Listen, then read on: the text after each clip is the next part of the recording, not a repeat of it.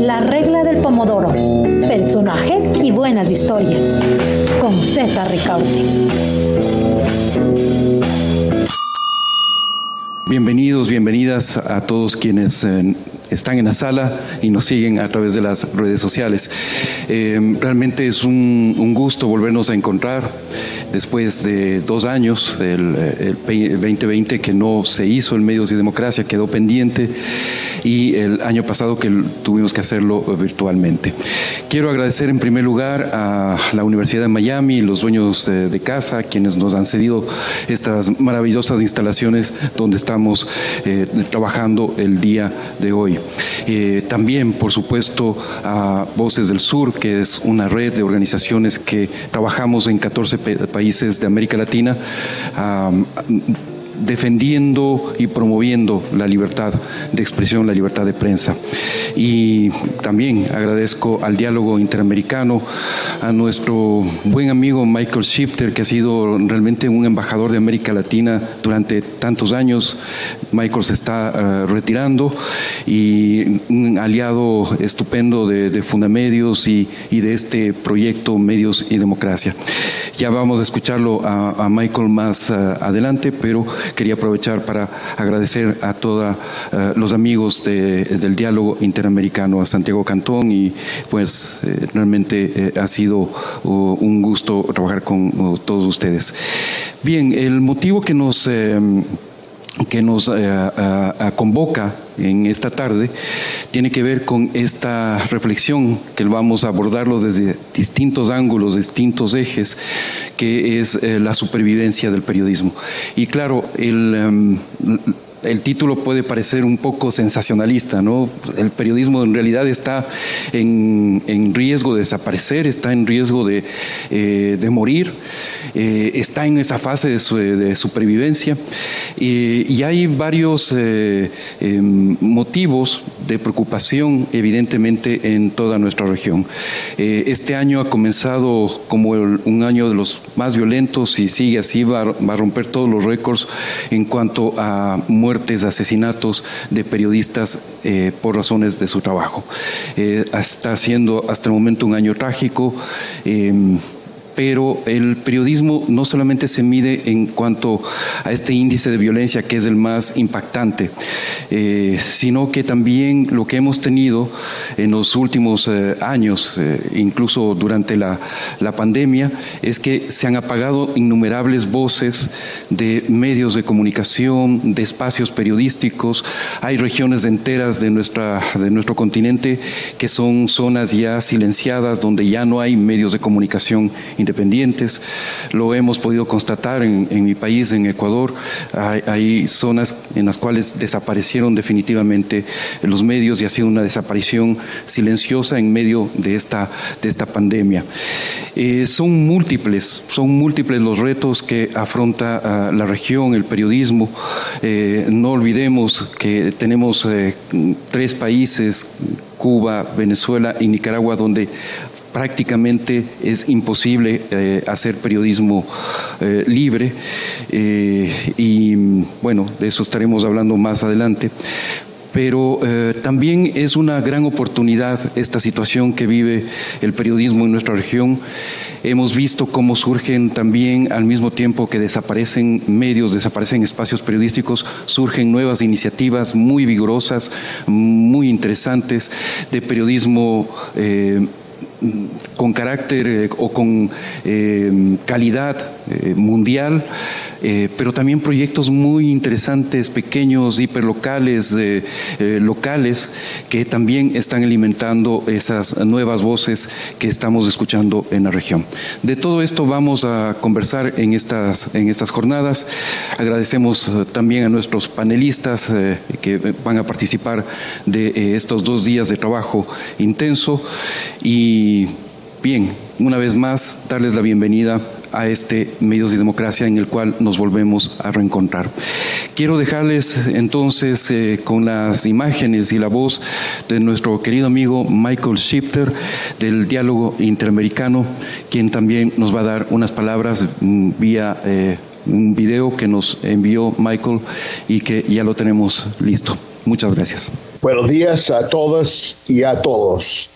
En todos los países de nuestra región, al igual que en el resto del mundo, las relaciones entre democracia y libertad de expresión siempre ha creado fuertes tensiones, ya sea que se trate de censura directa, como puede ser el cierre o expropiación de medios de comunicación, o censura indirecta, mediante presiones de todo tipo a los periodistas, o la imposibilidad de tener un acceso gratis y sencillo a la información pública. La realidad es que la relación entre la libertad de expresión y la democracia nunca ha sido sencilla. Por ejemplo, también recientemente tomamos conocimiento de cómo los teléfonos de la mayoría de los periodistas del medio digital El Faro estaban intervenidos mediante un virus que permitía que sus conversaciones fueran escuchadas y grabadas. Por supuesto, el efecto más brutal de esa tensión permanente ha sido y continúa siendo el asesinato de periodistas. En los pocos meses que van al año, siete periodistas fueron asesinados en México y dos en Haití.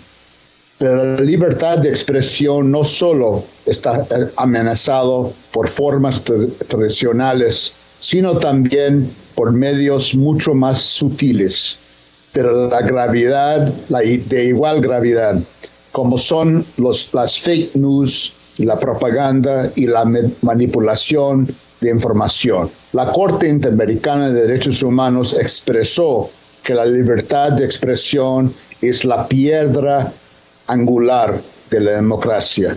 En momentos en que la democracia en toda nuestra región está atravesando su momento más delicado desde su retorno a finales de la década de los 70 a la democracia, la libertad de expresión adquiere una importancia mucho más significativa. Por estos motivos, hace casi exactamente cuatro años, en marzo de 2018, nos reunimos con Fundamerios para buscar soluciones tanto a los desafíos históricos como las nuevas amenazas contra la libertad de expresión en las Américas. Quiero agradecer muy especialmente a mi gran amigo César Fucarte, presidente de Fundamedios, por esta exitosa colaboración de cuatro años, que espero continúe por muchos años más. Celebro asimismo que a este esfuerzo conjunto se haya sumado a la Universidad de Miami y Voces del Sur. También quiero agradecer por su apoyo y colaboración Estado Santiago Cantón, que dirige el programa eh, de Estado de Derecho en el diálogo interamericano, muy reconocido figura en eh, materia de derechos humanos en toda la región también Luisa Stallman por su gran apoyo y su eh, colaboración en este programa. En una frase ya famosa, Gabriel García Márquez definió la relación entre la ética y el periodismo como, como el zumbido al mascadón. Ambos están siempre juntos. Indudablemente lo más sucede con la democracia y la libertad de expresión. En este sentido, la tarea que van a realizar en los próximos días es central en el debate sobre el fortalecimiento del Estado de Derecho. Si no logramos encontrar respuestas que fortalezcan a los medios y periodistas independientes, tampoco podremos fortalecer a nuestras democracias. Les deseo mucho éxito en sus debates. Muchas felicidades y muchas gracias. Muchas gracias a Michael Shifter. Lo vamos a extrañar muchísimo. Un aliado fundamental para Latinoamérica y la democracia. Ojalá, Michael, permanezcas por Washington y nos podamos encontrar por las calles en Washington. Gracias. Queremos ahora dar el paso a Felicia Knaul, quien es la directora del Institute for Advanced Study de Américas de la UMIA. Muchas gracias por tenernos en este espacio. Muchas gracias por haberse unido a este esfuerzo. Adelante con Felicia, por favor. Bienvenidas y bienvenidos a este gran evento. Es un placer para la Universidad de Miami y para el Instituto de Estudios Avanzados de las Américas el poder eh, estar presente con ustedes y ser parte de este quinto evento de medios y democracias en las Américas sobre el tema tan importante que nos junta el día de hoy, supervivencia del periodismo en nuestra región, la América Latina, retos y oportunidades de una profesión que se encuentra en alto riesgo. Quiero agradecer en particular los copatrocinadores de nuestro evento, el Diálogo Interamericano, The Inter-American Dialogue, Funda Medios y Voces del Sur. Agradezco también a nuestros patrocinadores de este gran evento, incluyendo la Fundación Panamericana para el Desarrollo y Open Society Foundation. En particular, quiero señalar y agradecer el apoyo y el placer que es estar trabajando con nuestra escuela de comunicación y sobre todo con la decana Karen Wilkins, quien siempre está detrás de estos temas tan importantes, apoyando a los que son parte de su escuela y la universidad y nuestros colegas a lo, largo y ancho de lo que es la región. También tengo el gran gusto de reconocer y agradecer a mi amiga y colega, la doctora Sally Hughes, quien ha sido parte de nuestro Instituto para Estudios Avanzados de las Américas desde hace años. Y una amiga, colega y una persona que siempre me ha ayudado a abrir los ojos, conocer y señalar cuáles son los problemas, los desafíos más importantes de nuestra región y quien siempre, siempre está batallando eh, cuando hay una causa como esta, que tiene que ver con el gremio eh, de los que trabajan en, en, noticias, en prensa,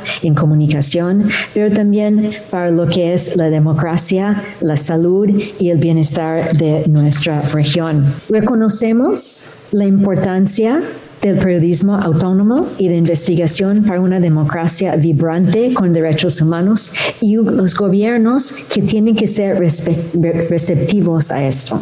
Estamos hablando de la crítica constructiva que garantiza sí la democracia, pero también el buen gobierno y el estar trabajando siempre para un mejor mañana.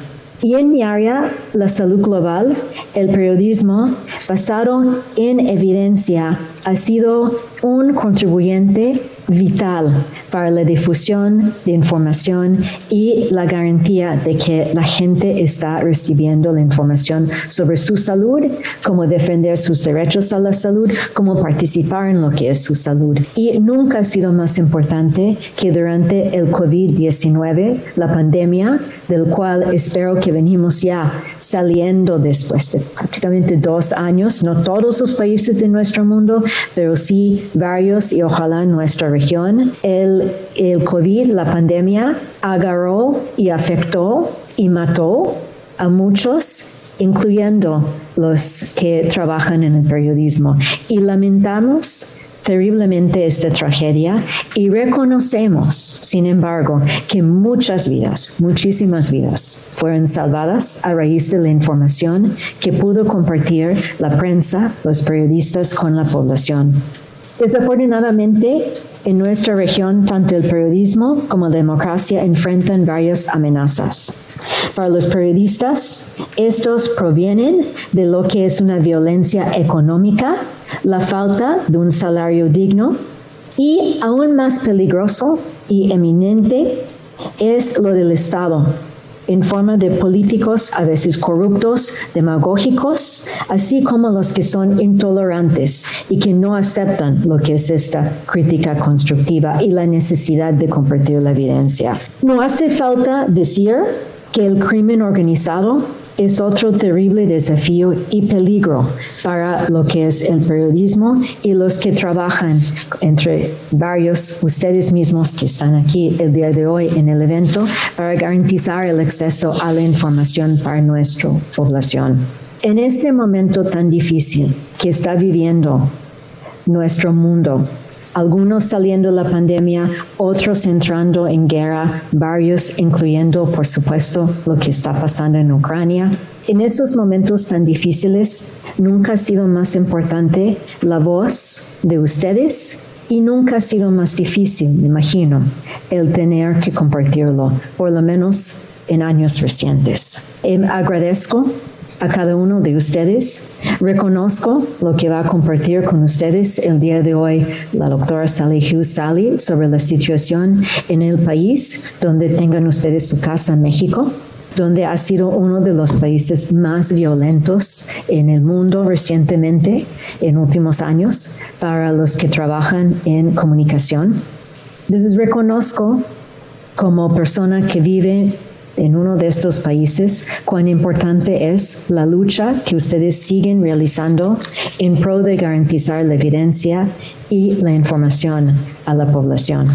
Me complace ver que el evento se llevará a cabo tal como se planeó originalmente para marzo de 2020. Hemos tenido que esperar, pero espero que eso ha sido un proceso de espera en que hemos logrado eh, recopilar mucha información, mucho conocimiento, también reconocer la pérdida de muchas vidas para poder ya trabajar colectivamente eh, hacia un mundo y en particular nuestra región de América Latina, eh, donde la verdad, la evidencia y la información sea un, no un desafío, sino una herramienta para la población eh, que nos va a lograr y permitir salir de tragedias tan grandes como ha sido esta, esta pandemia. Les agradezco a todos eh, su eh, determinación, su dedicación eh, y el estar trabajando en este tema tan importante y el compartirlo con nuestro Instituto para Estudios Avanzados de las Américas. Muchas gracias. Muchísimas gracias a Felicia Agnaul por esas palabras y por supuesto toda nuestra solidaridad con los periodistas en Ucrania, en Rusia, que están viviendo la peor de las persecuciones y la peor de las realidades. Eh, pero claro, aquí en Latinoamérica también pasan cosas que vamos a seguir eh, conversando. Y vamos a empezar ya con nuestro primer panel sobre la violencia, sobre vivir a las violencias y a la vigilancia. Es un panel poco equitativo, muchas mujeres, todas mujeres extremadamente fuertes que luchan contra violencia. César, tu panel. Gracias. Gracias, Dagmar. Eh, Sí, eh, eh, permítame primero eh, también expresar mi reconocimiento a Sally, que ha sido una aliada fundamental. Gracias, Sally, por permitirnos estar aquí en este bellísimo sitio de la Universidad de Miami. Y también al staff, al equipo en Quito, que está encargado de la transmisión y está haciendo un trabajo estupendo. Bien, este panel, este primer panel, ya lo mencionaba Dagmar, es sobre sobrevivir a las violencias y a la vigilancia. Eh, algo de información de contexto, en, el, en este año, el 2022, comienza como uno de los años más violentos contra la prensa en la región. 12 periodistas han sido ya asesinados en lo que va del año, de apenas tres meses, siete de ellos en México y tres en Haití. En El Salvador, además, se develaron nuevos episodios, episodios de espionaje y cientos de periodistas enfrentan juicios en Latinoamérica. En este espacio, entonces vamos a analizar junto con nuestras panelistas eh, cómo sobrevivir bajo esta presión y cómo pueden eh, tener mayor impacto las organizaciones defensoras de libertad de expresión. Doy la bienvenida en primer lugar a Silvia Ruiz, es investigadora de documentación y seguimiento de casos en artículo 19 México. Eh, Silvia es licenciada en Derecho, cuenta con una maestría en estudios latinoamericanos de la Universidad Nacional Autónoma de México y es doctorante en la Universidad de Coimbra. Ha trabajado en la sociedad civil. Gracias Silvia por acompañarnos.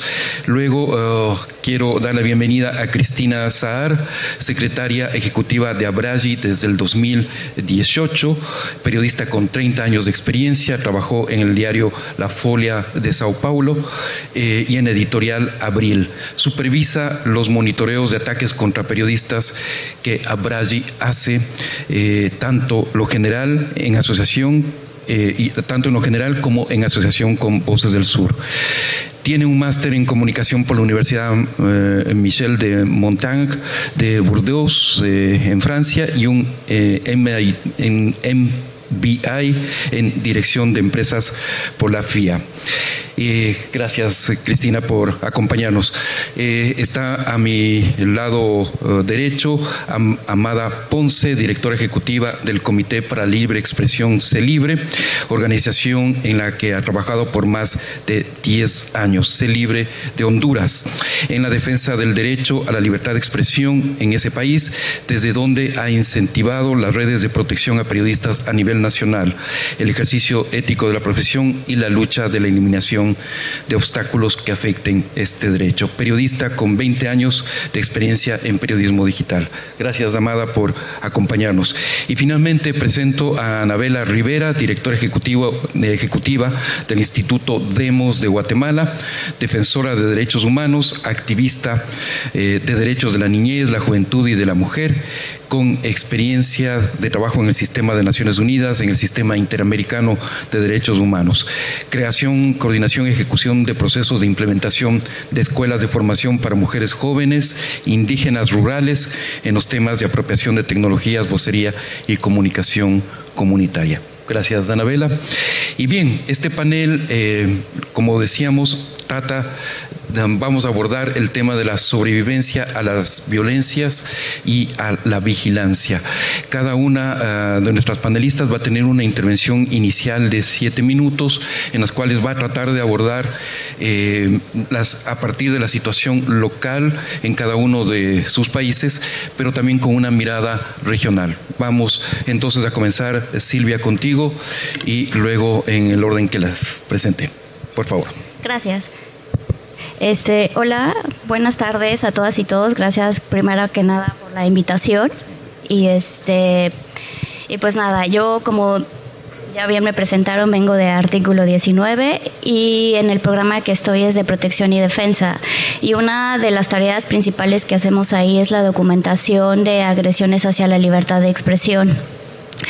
Y justamente a través de, esta documentación pues nos hemos dado cuenta que la situación de la libertad de expresión pues no es mejor que ayer, ¿no? Ni que del año pasado, sino esta ha ido eh, en alza y ha sido muy violenta. Eh, artículo 19 en este primer bueno, en el semestre del 2021 se obtuvo un registro de 362 agresiones hacia medios de comunicación y periodistas en México. Eh, por lo que cada 12 horas se agrede a una persona periodista. En el sexenio de Andrés Manuel López Obrador, en el primer año, se hizo un registro de 600, como de 609 agresiones, en el segundo de 692 agresiones aproximadamente, por lo que llevamos un registro que existe un aumento del 10% cada año de agresiones hacia la prensa y esta no disminuye sino que más bien se va aumentando y obviamente pues la violencia en su máxima expresión pues son los asesinatos que, que se viven en México. Desde el año 2000 hasta la fecha, artículo 19 ha registrado eh, 153 eh, asesinatos de los cuales 33 son en este sexenio actual y 8 muertes en este 2022.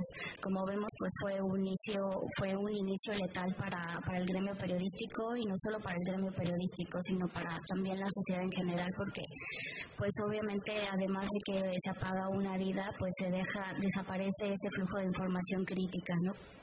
Entonces es una pérdida también para, para la sociedad en general.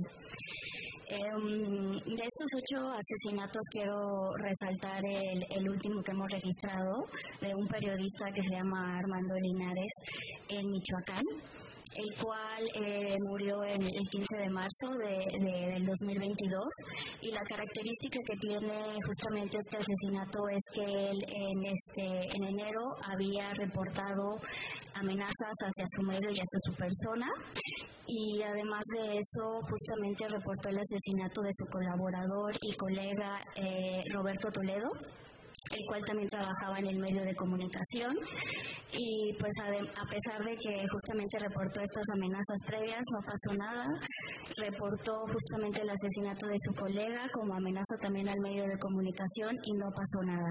Y lamentablemente pues falleció el 15 de marzo.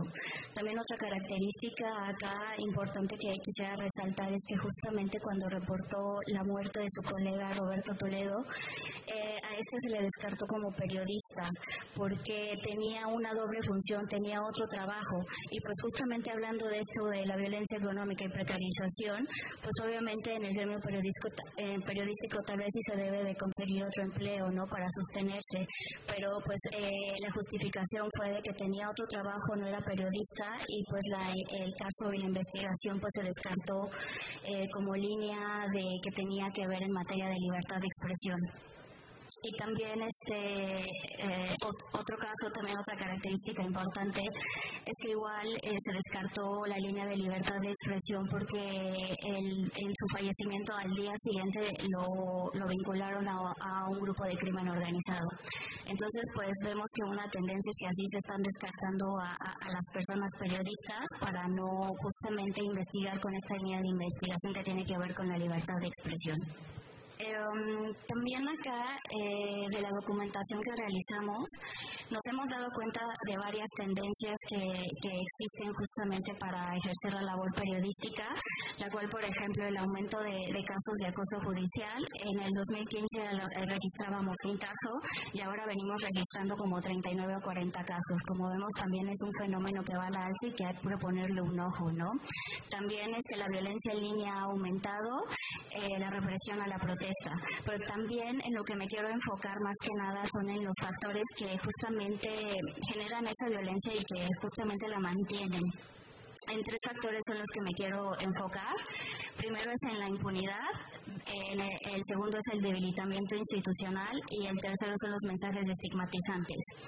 En, cuestión de la impunidad en México tenemos una fiscalía especializada eh, que, ve casos de, de, delitos contra la libertad de expresión, se llama FEADLE, y desde el 2010 hasta el 2021 ha conocido de 1.400 casos y de esos 1.400 solo ha obtenido 25 sentencias en todos estos años, por lo que encontramos como el 1.74% que pues, de estas investigaciones que han obtenido sentencia y que han sido de conocimiento de la FEADLE.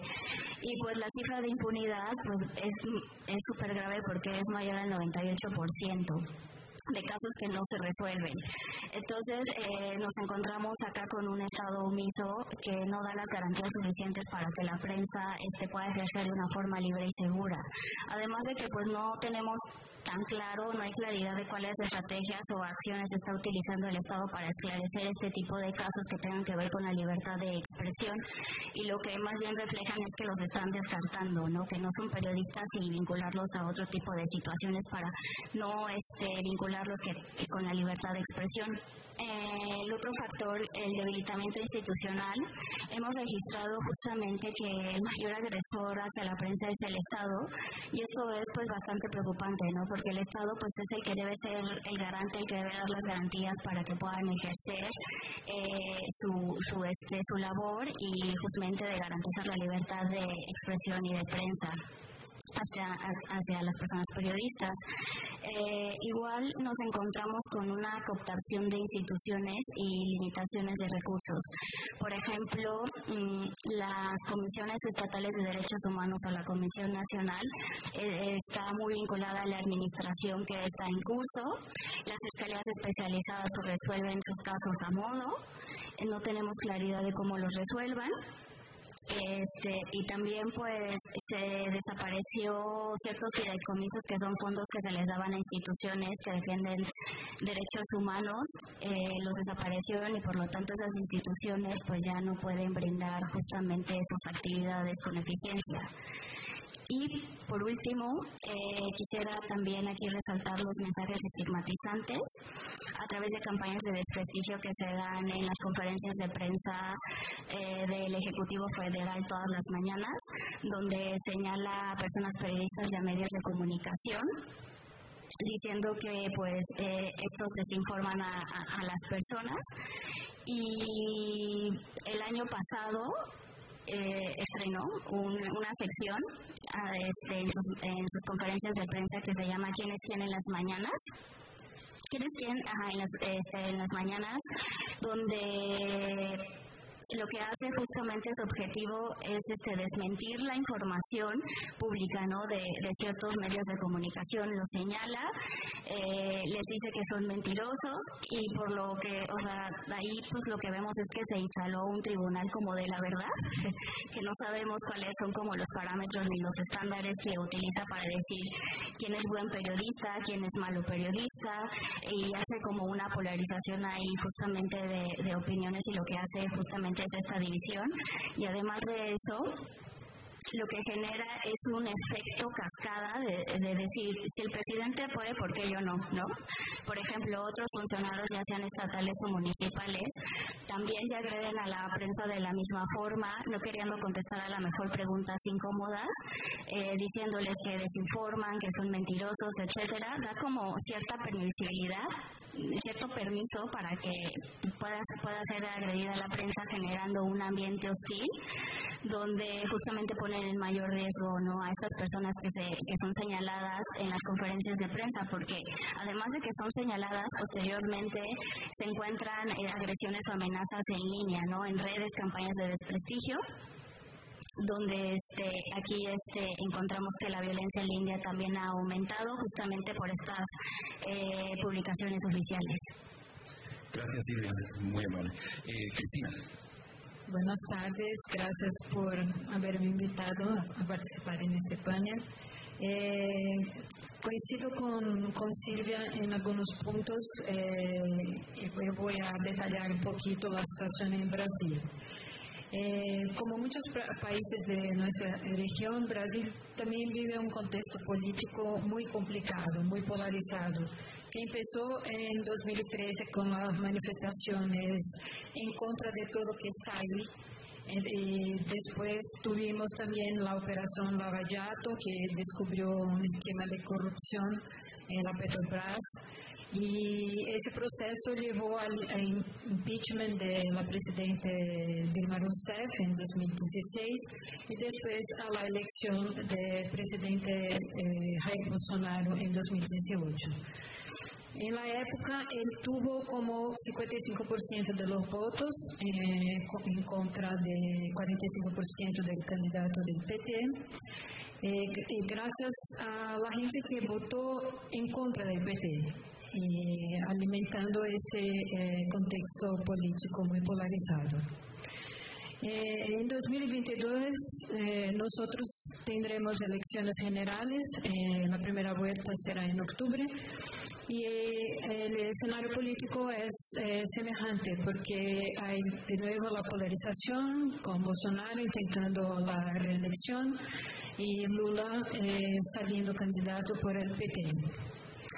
Eh, nosotros no sabemos ahora cómo, cómo eso va a pasar porque faltan muchos meses para las elecciones y también si Bolsonaro sigue haciendo, tomando medidas así populistas como por ejemplo doblar el auxilio a la gente pobre del país como él hizo ahora y si usa la máquina estatal el resultado de, las elecciones no, no está garantizado, ¿no? que va a haber un cambio o algo así. Eh, y lo grave es que ningún candidato de la tercera vía eh, hasta ahora tiene condiciones de pasar a la, segunda vuelta de, las elecciones, por lo que el escenario político va a continuar. Y eso es muy grave para los y las periodistas, porque eh, si ya la violencia estaba grave, desde que Bolsonaro asumió la presidencia, eh, pensamos que ahora con eso va a empeorar, ¿no? Eh, tuvimos agresiones físicas durante protestos el año pasado también el acoso digital y también el acoso judicial.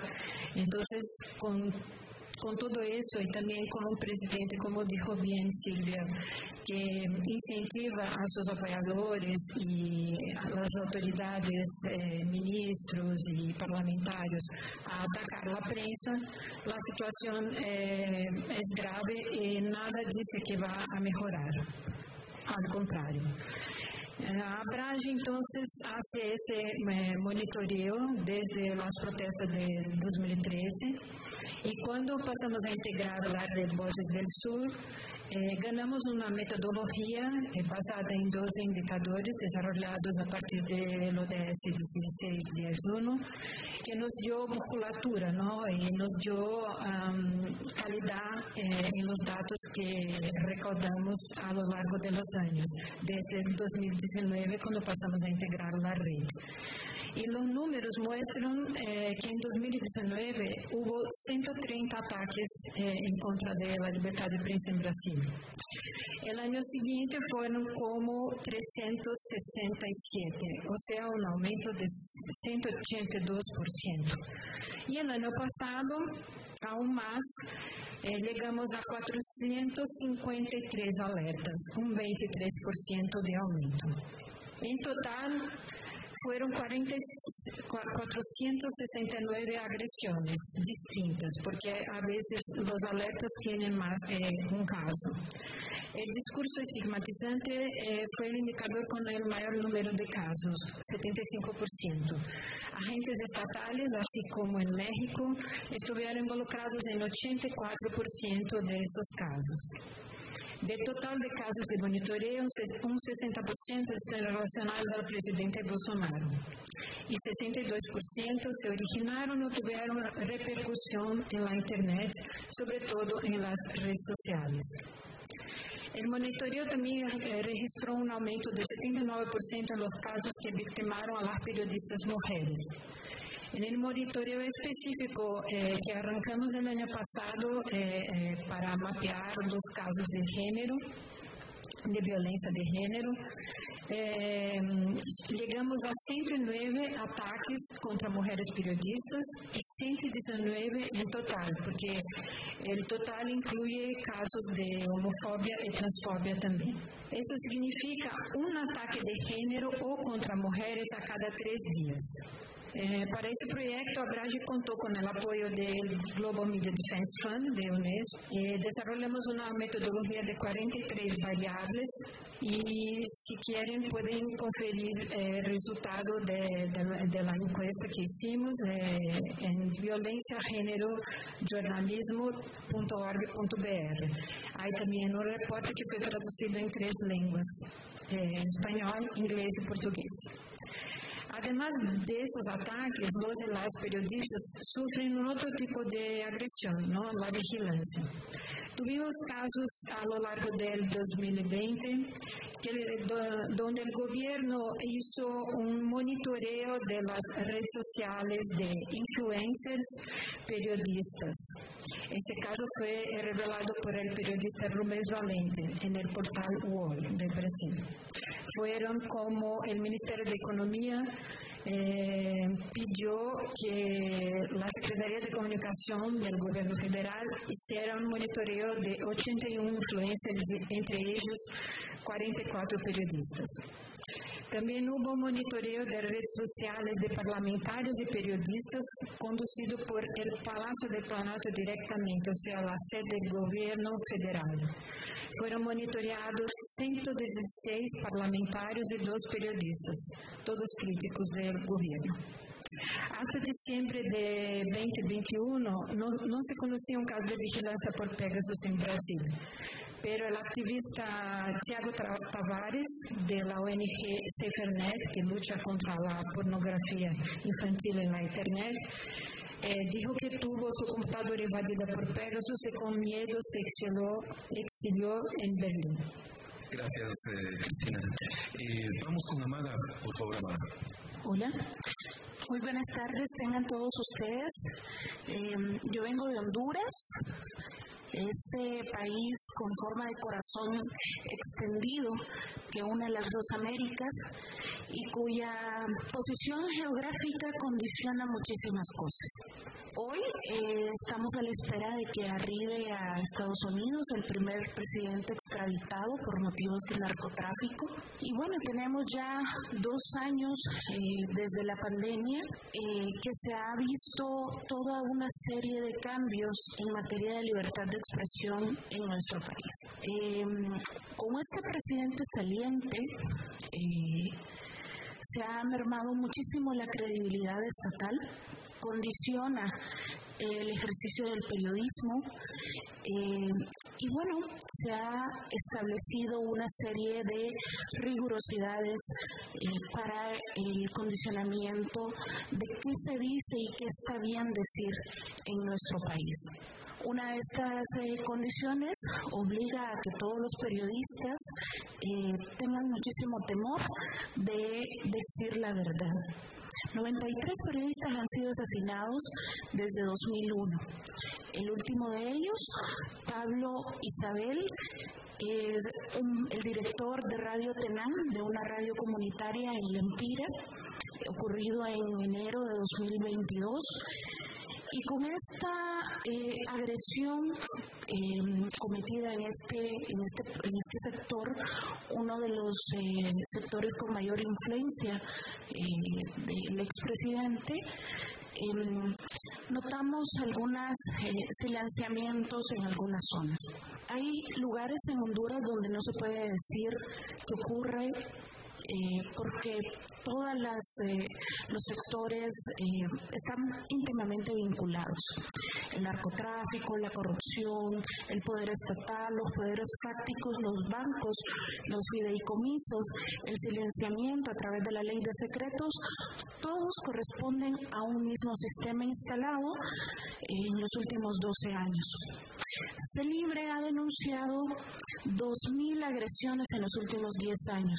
Eso quiere decir eh, que hay una amenaza, una agresión violenta en contra de los periodistas, en contra de la libertad de expresión cada 12 horas. Estas cifras eh, parecieran, parecieran bastante violentas, pero sabemos que son unas cifras aún eh, eh, grises, porque muchas de las cosas eh, que les pasan a los periodistas que regularmente no queremos vernos como víctimas no son denunciadas o no son atendidas en, en, los diferentes espacios. Según el Banco Mundial, Honduras tiene la tasa de pobreza más alta de América Latina. El 66% de la población, es, decir, eh, de 9.5 millones de habitantes viven en pobreza. Y esto genera un grave contraste cuando 215 personas concentran el poder eh, económico en el país y se cruzan todos los intereses entre el narcotráfico, la corrupción, los bancos. Estos son los principales agresores de la prensa. En 2019, ocupamos el lugar 139 de 189 países con, eh, de acuerdo con el índice de desarrollo humano. Y bueno, eh, la desinformación en un país como este es como vivir debajo de un gran domo. Seguramente muchas de estas cosas no son escuchadas en otros países, en Latinoamérica, o no parecen tener la importancia frente a contextos tan difíciles como los que vive Latinoamérica. Pero las mismas cosas que nos están pasando en Honduras están pasando en los mismos países a los que pertenecemos. Nicaragua, Cuba, Venezuela son el reflejo también de las prácticas que existen en Honduras. Y en los últimos años también hemos denunciado la, eh, escucha permanente eh, de de líderes, de opositores, de periodistas, de defensores de derechos humanos. Es sorprendente que hace poco menos de un mes el propio ministro de Seguridad confirma el uso de sistemas de vigilancia como Pegasus para estos opositores. Esto es algo que hemos venido denunciando. Antes era eh, Hacking Team, ahora Pegasus pero la estructura criminal que gobierna, que no es precisamente el Estado, es el Estado con estos otros grupos fácticos, siguen haciendo uso del Estado para agredir a la prensa, para imponer un régimen de terror y de silenciamiento.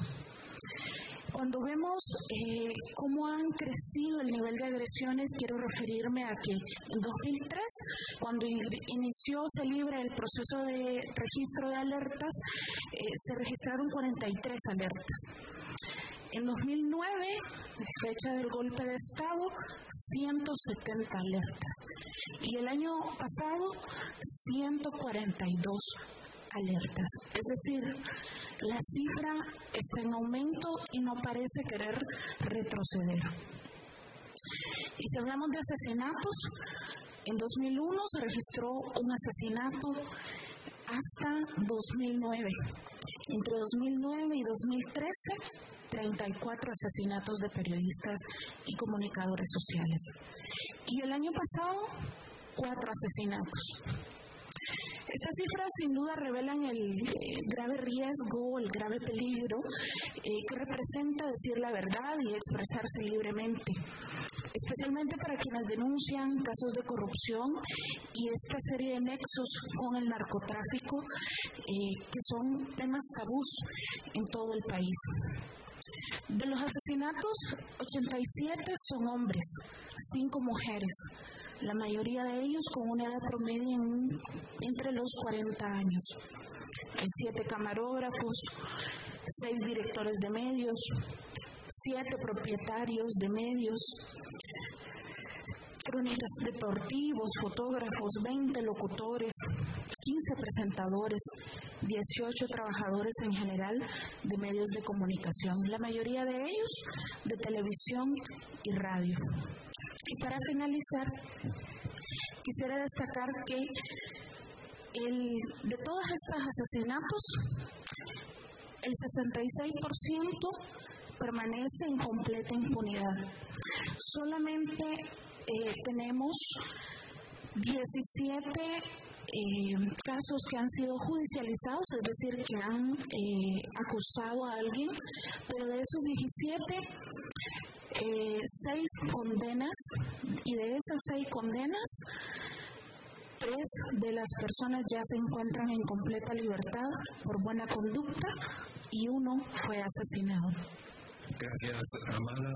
Y vamos a finalizar esta primera ronda de intervenciones con Anabela Rivera de eh, Demos Guatemala. Muchas gracias por la invitación. Eh, celebro estar abordando esta temática de esta manera conjunta y lamento muchísimo las coincidencias generalizadas que encontramos en cada una de nosotras participantes, eh, porque las palabras en las que coincidimos son impunidad, violencia, eh, y todas estas tragedias que nos acontecen en cada uno de los países. En mi caso, hablar de la supervivencia del periodismo y de cómo sobrevivir a las violencias y a la vigilancia en Guatemala obligadamente nos refiere a situarnos en un contexto de dictaduras militares, golpes de Estado, conflicto armado interno, genocidio y regímenes corruptos con aspiraciones de derrocamiento de la siempre incipiente democracia y por supuesto la influencia de la poderosa concentración y el monopolio de los medios tradicionales.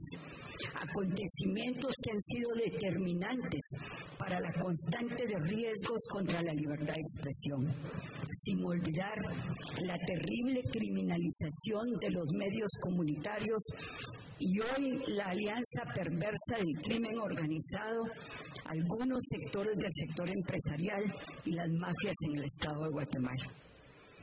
De acuerdo con el informe de la Asociación de Periodistas de Guatemala, En Guatemala, este fenómeno de persecución y limitación a las voces críticas y disidentes se ha acrecentado en los últimos años, especialmente en contra del sector que hace de la libertad de expresión su principal base de trabajo, la prensa.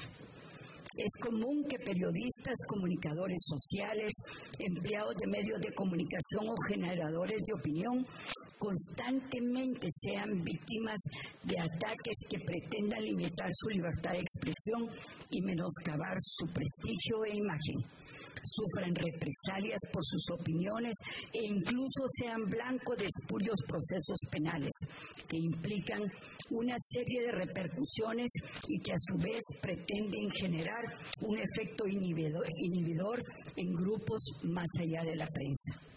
Mención especial ameritan las hordas de cobardes que amparándose en el anonimato de las redes sociales a través de net centers pretenden linchar a quienes osan cuestionar a los funcionarios o sectores vinculados con estos. Estos nuevos grupos de choque actúan con el beneplácito de las autoridades y muy seguramente se financian con el dinero ilícito y malversado de las altas públicas.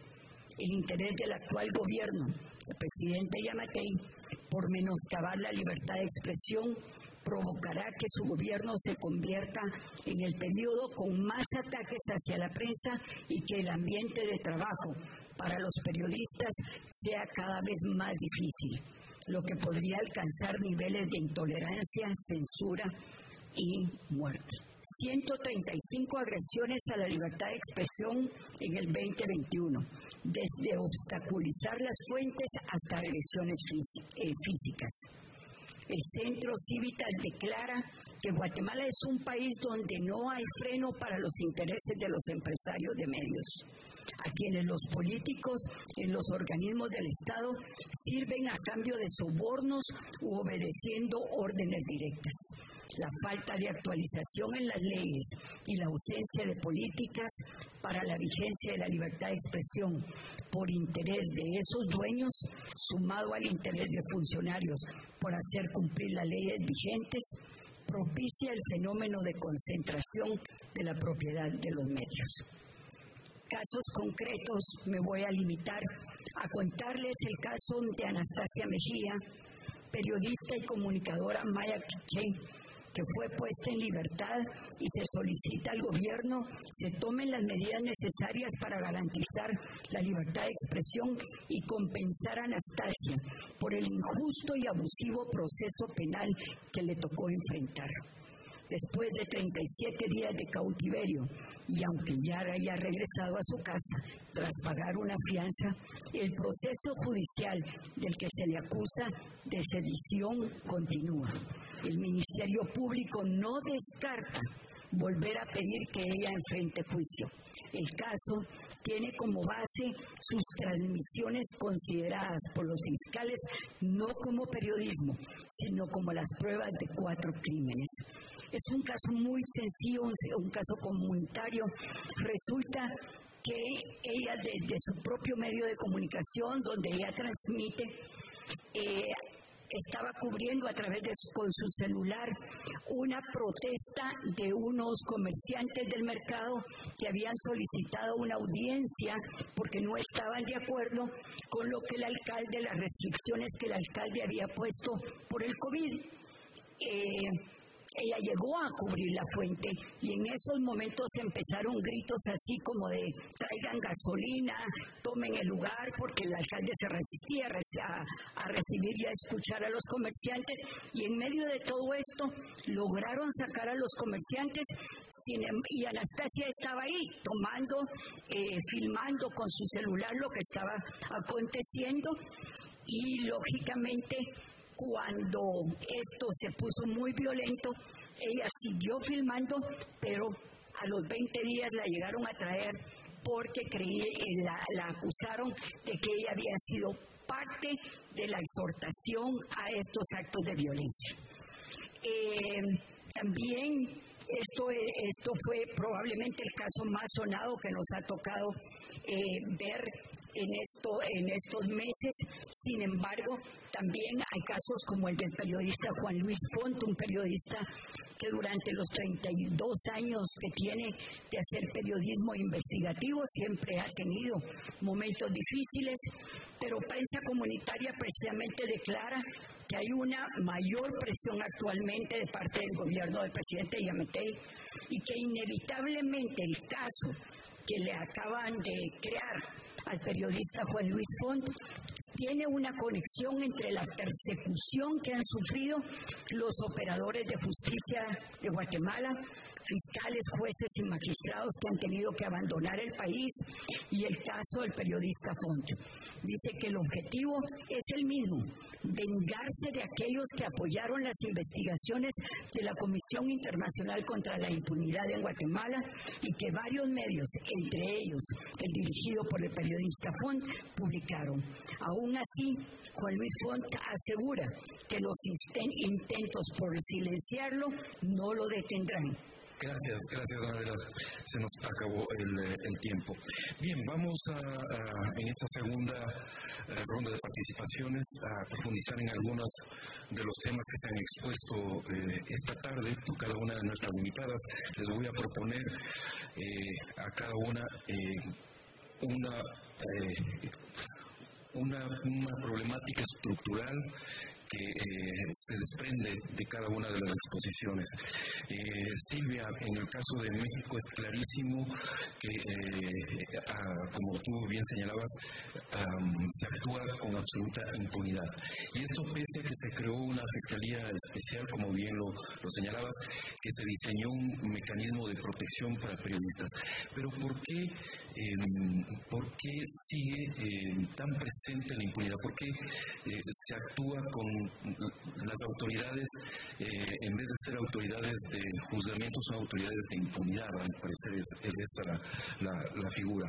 Em, ¿Cuál es la razón estructural? Eh, la justicia en México es eh, en todos los casos actúa de esa forma. Cuéntanos un poquito más acerca de este, de este factor. Claro, eh, como bien dices, justamente por la violencia que ha sufrido justamente agresiones hacia la libertad de expresión y en específico pues a medios y a personas este, periodistas que son este, quienes ejercen esta libertad de expresión, se hizo esta Fiscalía especializada en contra de delitos de libertad de expresión. Y con ella también este, se construyó un protocolo homologado para que se guíe el actuar de cómo se debe este, hacer una investigación cuando se encuentra esta línea de investigación en materia de libertad de expresión. Lo que vemos aquí justamente con los casos que les expresé es que o los descartan de un inicio y no se utiliza este protocolo homologado que se debería justamente, o sea, si hay un indicio de que te están diciendo que es periodista, se debería de utilizar y no se utiliza, no se implementa, o, no se implementa este, justamente o adecuadamente, y por eso es que tenemos solo 25 sentencias de 1.400 casos, ¿no? Y eso nos da pues esta tasa de impunidad que es muchísima y que justamente lo que se le dice a la Fiscalía es que, que resuelva esos casos que no han resuelto años atrás, ¿no? Y que siguen en la impunidad. Y que pues eh, lo peor de todo aquí es que justamente con esa impunidad, pues no tenemos tampoco una reparación del daño y las familias, ¿no? También eh, son las que son las afectadas después justamente de, del delito o, de, o del fallecimiento de justamente de su ser querido y por tanta violencia también ya tienen miedo y ya no quieren luego que, que el caso se investigue y se deja ahí, ¿no? Y por eso es que esto, pues digamos que como ven que los casos no se resuelven, no hay sanciones, no hay reparación del daño, pues entonces entonces se da este permiso como para seguir agrediendo a la prensa. Al igual que este que por ejemplo, luego también este, dicen, bueno, queremos sanción, sanción, entonces buscan como a los culpables materiales, ¿no? Pero pues no se, no se hace un esfuerzo o, no se, se sigue como la investigación objetiva, diligente para también este, conseguir a los actores intelectuales, para que justamente de, de ahí se pueda resolver este problema de raíz, ¿no? Y no nada más quede como los actores materiales, ah, ya los, este, ya los encarcelamos y ya se terminó. No, tampoco es eso, también queremos una reparación del daño, que esto sea integral y no, y no punitivo. Pues también eh, justamente eh, a esto que les comentaba de justamente eh, de este permiso a agredir a la prensa, pues también hacer un llamado, ¿no? Tanto a las autoridades federales y estatales a que reconozcan la importancia del, periodista, del papel que juega los medios de comunicación, la persona periodista, periodista en justamente en sociedades democráticas como lo, lo debería ser México, ¿no? Para que, o sea, de, que sirve la, el flujo de información pública para tener opiniones sólidas y además de eso acompañado justamente con una política pública integral que lo que prevea y que proteja ¿no? a, este gremio para que puedan este, ejercer libremente su profesión. Pero esto tampoco, este, y esto también debe de ir acompañado justamente con el mecanismo que, que bueno, se tiene en México, que me imagino también en varios ¿no? este, países de Latinoamérica, de protección para personas periodistas, la cual de dotarle de recursos suficientes, tanto económicos como humanos, para que pueda tener una, una labor eficiente. Gracias, Silvia. Eh, Cris, tú hablabas de este tema de la estigmatización, que también es un, un tema común, ¿no es cierto? Como esta violencia verbal que, que preconfigura eh, la violencia física. Y decías que el 75% de las eh, agresiones que ustedes reportan son discurso estigmatizante. Esto eh, lo que vemos también es que se generaliza, ¿no? nace de quizás de la figura del presidente, pero comienza a generalizarse en todos los sectores. eso también sucede en Brasil, comienza a aparecer ese sentimiento antiprensa alrededor de toda la sociedad. Sí, César, eh, por supuesto. Eh, el problema es que vemos eso pasando, por ejemplo, ah, cuando un, una periodista va a cubrir una protesta, ¿no? Es agredido o agredida por los manifestantes. Entonces, eh, es un problema que, que vemos también, por ejemplo, en coberturas normales, cuando va un, canal de televisión, a un sitio, está el cinematógrafo y el reportero, y ya por un, no sé, un problema u otro, le rompen el equipamiento, ¿no? Entonces hay casos así. Y, vemos que las personas se sienten empoderadas a hacerlo. Y atacar la prensa es como, bueno, atacar el mensajero. El mensaje habrá otros, ¿no? Si, si el periodista o la periodista eh, se muere por una razón o es asesinado, no hay muchos casos en Brasil eh, felizmente, de, asesinatos, pero eso no va a parar. Eh, la mensaje va a llegar, otros estarán ahí ¿no? para, para hacer su, su, papel de periodista y llevar información calificada a la gente, a la sociedad. Y, y, es un problema que discutimos hoy por la mañana ¿no? en nuestra reunión eh, de la red, justo eh, que las, las personas tienen que tener un senso de pertenencia, que los derechos fundamentales de las constituciones de nuestros países no son solo para la prensa, sino que para la sociedad para la democracia. ¿no? Entonces, eso es, es un, reto que tenemos, eh, involucrar a la sociedad eh, y enseñarles que una prensa libre es un pilar de la democracia pero es, es muy complicado y, y, en Brasil con esa polarización además hay gente que, sí, que se siente muy empoderada por atacar la prensa y, y es muy difícil hacer eh, su papel de informar cuando uno es atacado. Gracias, Cris. Amada, tú hablabas de esta complicidad entre el poder político y los eh, poderes eh, fácticos más que nada crimen organizado, ¿no?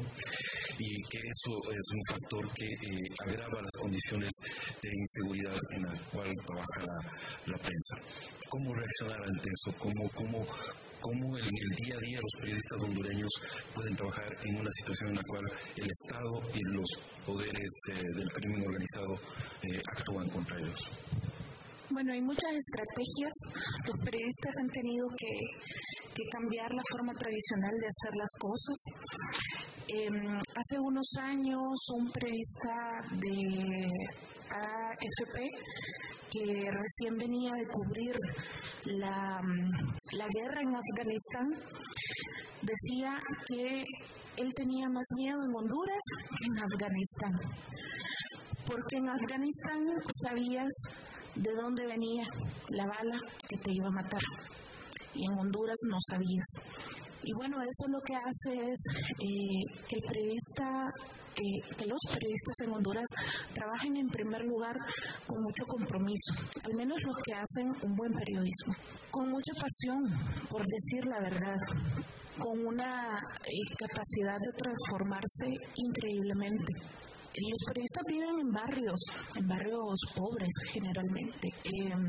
van en bus, van en taxi, son muy pocos los que tienen vehículos y, hacen un periodismo eh, ético, Eso les obliga a trabajar en red, forzosamente, a buscar eh, investigar cosas eh, muy documentadamente. Les obliga muchas veces a salir del país por temporadas a, guardar cosas eh, en lugares específicos para que otro lo publique. libre, por ejemplo, ha eh, puesto a la disposición un periódico digital y la salida para muchos periodistas es este periódico que les permite publicar cosas que en sus medios de comunicación sería impensable decir. Otras formas eh, de hacer investigación son posibles ahora gracias también a la virtualidad. Y después del golpe de Estado en 2009 se han creado muchísimos medios comunitarios. Eh, hay cerca de 42 nuevas radios comunitarias y también cerca de 20 medios de comunicación digital que permite eh, esas nuevas estrategias. Incluso con todo y las amenazas. Por mucho tiempo, incluso estos nuevos medios de comunicación también son objeto constante de violencias, de amenazas de cierre, de visitas de la policía, eh, de vigilancias, etcétera. Pero si no es a través de este, de este sistema que los periodistas se reinventan constantemente, es muy difícil hacerlo. Gracias, Amada. Y bien, Anabela, eh, terminamos contigo eh, y un poco quería eh, pedirte que profundicemos en este factor de la violencia política como un factor estructural para la violencia contra periodistas. ¿No es cierto? Tú señalabas toda la, historia de golpes de Estado y de esa naturalización de la violencia política eh, que cruza Guatemala, pero que también está presente, creo que, en la mayoría de nuestros países. ¿Qué, qué tanto juega ese factor de violencia política en la violencia contra periodistas de forma específica? Realmente es, es muy importante abordarlo porque como tú bien decías, yo traté de explicar al principio que la violencia contra periodistas y sobre todo contra comunicadores sociales, los comunicadores comunitarios, porque mínimamente el periodista eh, tal cual tiene cierta visibilidad eh, de su trabajo, pero en una Guatemala profunda, eh, de, donde los eh, comunicadores comunitarios hacen una labor tan importante que además se evidenció mucho ahorita para el tema de la pandemia por los niveles de desinformación que había, pero además porque Guatemala es un país con 22 idiomas, entonces ellos son realmente quienes juegan un papel súper importante en sus comunidades. Pero lógicamente, como bien explicaba Amanda, también son esas voces que transmiten necesidades y ahora son también las voces que presentan eh, muchas de las circunstancias que se están dando en los temas de corrupción a nivel local, eh, los temas de desinformación, todo lo que siempre ha existido, la la, pandemia lo sacó a flote precisamente a través de la voz de los uh, comunicadores comunitarios. Por eso es que muchas organizaciones, incluyendo Demos, Prensa Comunitaria, el Frente de Lucha contra la Corrupción, pues nos hemos dedicado a eso, precisamente a hacer esa formación de comunicación en las comunidades más distantes, porque estamos conscientes de que son ellos las personas más agredidas en momentos casi permanentemente, pero más aún cuando te acercas a los, momentos tan politizados como los procesos electorales, donde eh, ahora en esa alianza que mencionaba del crimen organizado y ciertos sectores empresariales y en componentes incluso con el Estado, el caso precisamente de prensa comunitaria que acaba de, escapar toda esta situación de la mina que se está eh, llevando a cabo ahí en, en el Story Zaval y que ahora pues también eh, tomaron eh, presos a un grupo de comunicadores que fueron quienes hicieron este reportaje, un, trabajo de investigación eh, de expertos con veintitantas medios en todo el mundo, sacaron a reducir esta situación y ahora están siendo perseguidos, han tenido que salir del país, etcétera, etcétera. Pero estas son las cosas que pasan en nuestros países y se normalizan y que se exacerban en momentos críticos como la pandemia, como un proceso electoral que es lo que ahorita nos tiene más asustados. Muchísimas gracias, Lorena, a cada uno de nuestros panelistas, Cristina,